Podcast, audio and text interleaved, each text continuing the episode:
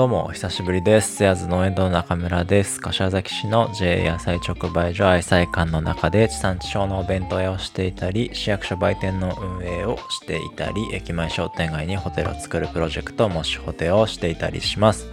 えー、この配信普段はですね、調理師で野菜ソムリエの資格を持っている農園堂の中村が、1日5分で旬の野菜についてほんの少し自慢ができちゃう知識なんかをお届けしているんですが今日は随分と久しぶりになってしまったので、えー、最近していたことをおしゃべりしてね、えー、ちょっと言い訳をしたいなと思います。はい。えー、配信はですね、Spotify の方で何度でも聞き直せますので、こちらは、え、ー、と、バックナンバーも全部聞き直せますので、インスタストーリーズのハイライトとして URL を残していますのでね、えー、そちらからも飛んでみてください、えー、今日は僕が最近している真面目なことのあれこれをね、えー、お話ししたいと思います。本題の前にお知らせです。この土日5日からですかね、えー、本段ショコラとオートミールのチョコクランチがですねノーエンドより発売されます。えー、日々数量限定の商品となりますが、ご予約対応もね、してますので、ぜひ食べてみてください。えー、あとですね、あの、今日から市役所売店の方でですね、毎日食べたいシリーズとして、農園のママさんスタッフがね、作るお菓子を販売していこうと思っております。えー、毎日食べたいシリーズのえー、シリーズ第1弾はですね、クッキーなんですが、まあ、サクホロの、まあ、僕がね、好きなタイプのクッキーを作ってもらいました。えー、毎日食べたいシリーズとね、えー、ママさんの手作りってのはなんかこう相性がいいなと勝手にね思ってるんですがこちらのシリーズはですねクッキーが今日プレスタートしたんですがすでにね第2弾の試作が進んでいるようです。昨年のね春にチームに加わったスタッフなんですが、まあ、この子のね、えー、単独制作、うん、レシピから全て自分で作るのは初となるので温かくね見守りながらシリーズの展開を楽しみにしていたいなと思っています。お菓子シリーズに関してはね僕はもうあれこれ調整ポイントをこう消費者目線でね言うだけで本当に自分のポジションをね見つけていってほしいなっていうちょっとしたこう親心みたいなものでね背中を押せていればいいなっていう感じです僕的にはですねこう日々の会話の中で小さな提案をこう何度もしながらね、えー、前のめりになったところをやってみたいと言ってくれるところまでね連れていく感じです。やってみたいって言ってくれたらね、まあ、あとは割とノリですね。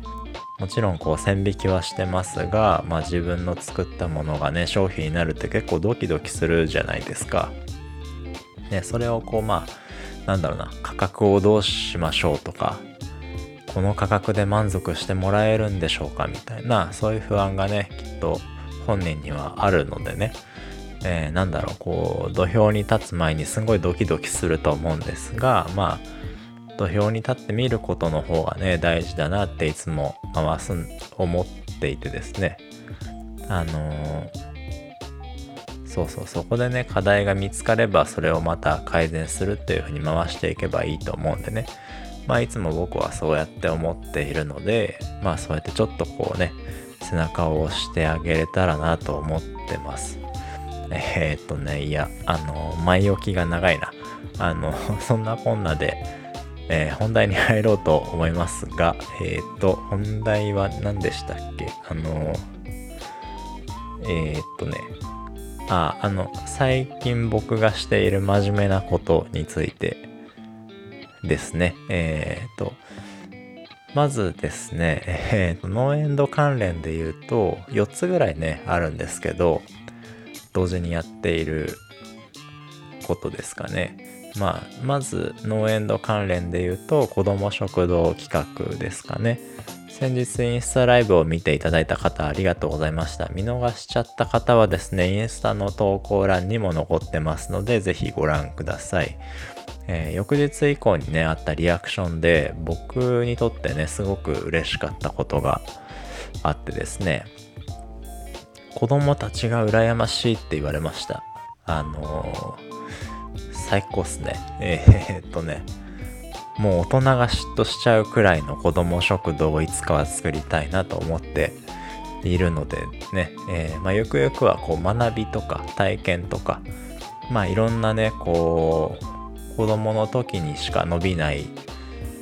ことをですね、えー、いろいろこう刺激できるような、まあ大人が手掛ける子供たちへの文化祭みたいな、なんていうのかな、まあある種のこうお祭りごとみたいなことがね、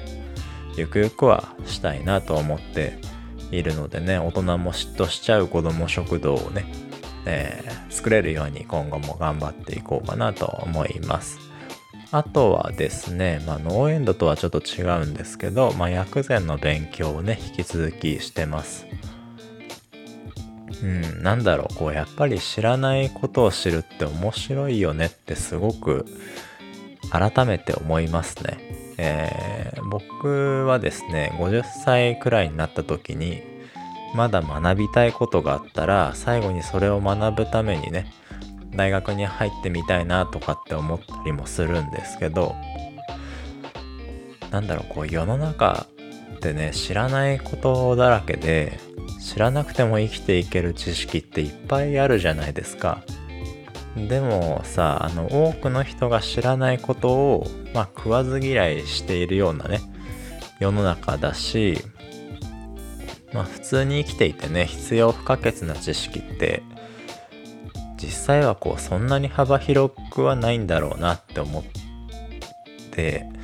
いてですね。まあだからこそなんか知りたいと思ったことをね知るだけで面白いんだなっていうことをまあ改めてこう実感してますね大人になってから食べてみたら案外いけんじゃんみたいなことってまあね、えー、実際の食わず嫌いみたいなとこでもね、結構あるじゃないですか。まあ、あの、春菊のね、回の話みたいに、まあ、あるなと思ってて、まあ、そういう感じなのかな。あとはですね、えっ、ー、と、僕が最近しているのはですね、えー、メンズの脱毛サロンの立ち上げのお手伝いをしています。えー、内装のね、デザインとかをね、こう一丁前にやらせてもらっていてですね、えー、まあ、ノーエンドはですね、愛妻館も市役所売店もですね、自分で内装デザインというか、まあ、あの場所は、こう壁とかね、傷つけちゃいけないところなので、そういったところには触れずにですね、まあ、家具とか照明とか、えー、そういうところをですね、まあ、自分でいじってますが、えー、まあ、デザイナーって方をね入れずに自分でデザインしてこうどうしても作ってもらわなきゃいけないものに関してはこういうの作ってほしいんですみたいなことをまあそのデザインを持ってねお願いする形をねいつもとっていてねまあそんな感じでこうあの空間がねできているんですが愛妻館もね、ノーエンドが入る前2年前ぐらいはですねあの空間は、なんだろう、あの、お盆とかには、こう、お線香とか、ろうそくとかが置いてあったり、あとは市内の方がね、えー、作っているものが売っていたり、石鹸とか、調理器具みたいのが並んでるようなスペースで、まあ今とはね、全然違いますね。あと、まあ、市役所の売店はね、あの、何にも入ってないところにね、僕らが入らせてもらったんですが、まあ、空間自体が用意されていてですね、真っ白な、えー、箱があって、まあ、そこにですね、自分がデザインしていくように、こう、うん、あの、部屋を作ってですね、まあ、リアル動物の森みたいな感じですかね。部屋を自分でこうチョイスした家具で作っていってみたいな感じですかね。まあ市役所の中の売店もね、あのー、あの空間になっている売店ってそんなに多分ね、ないんじゃないかなって思うんで結構ねいけてるんじゃないかなって自分では思っているんですが皆さんから見てねまあどうでしょうまあそんなこんなでね、まあ、空間をね作ってきた自分のまあ空間づくりというか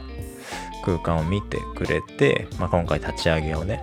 するのでちょっと内装のデザインとかしてもらえませんかってことでお手伝いをねさせてもらってます、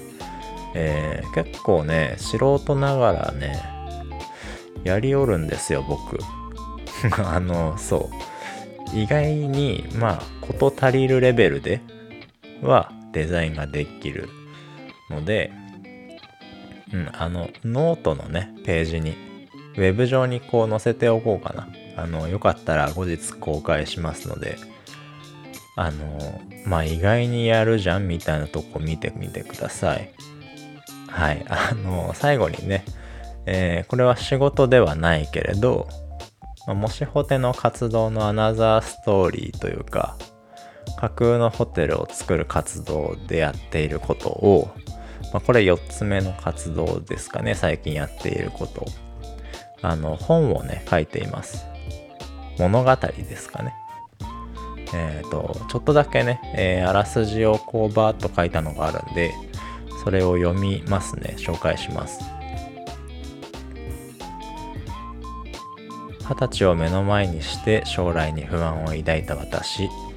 心に雨が降った時気がつくと訪れる場所があるこの町の灯台ですそこから溶け合うようで溶け合いきれない海と空を見てなりたい私と今の私に重ねている。手を伸ばせば届くのか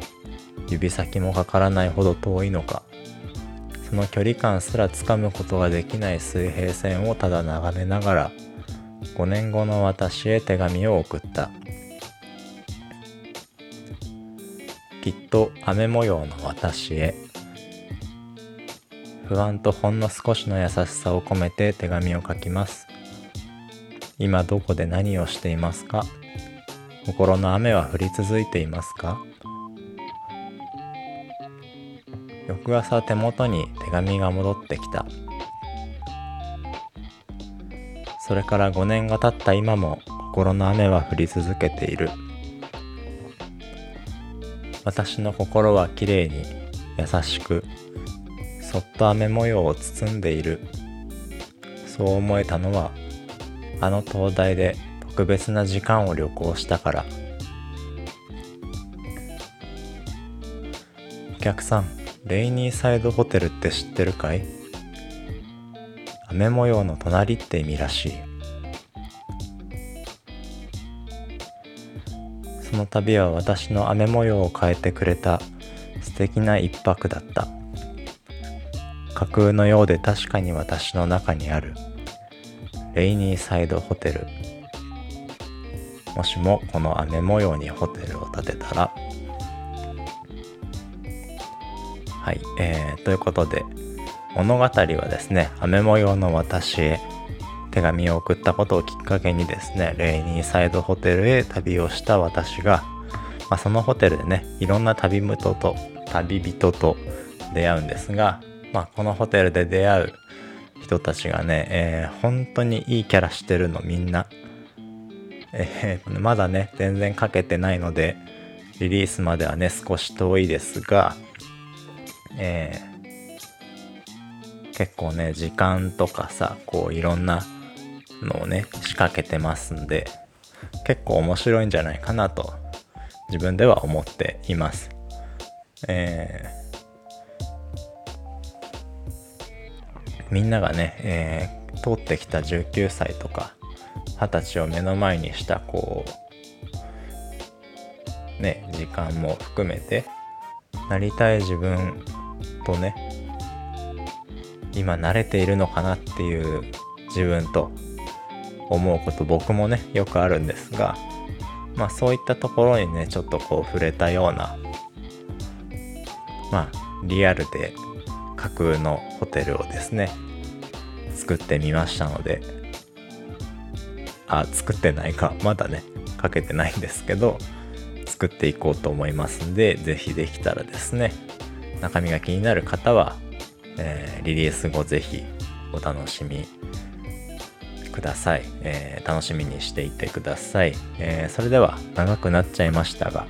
えー素敵な一日をお過ごしください。じゃあまたね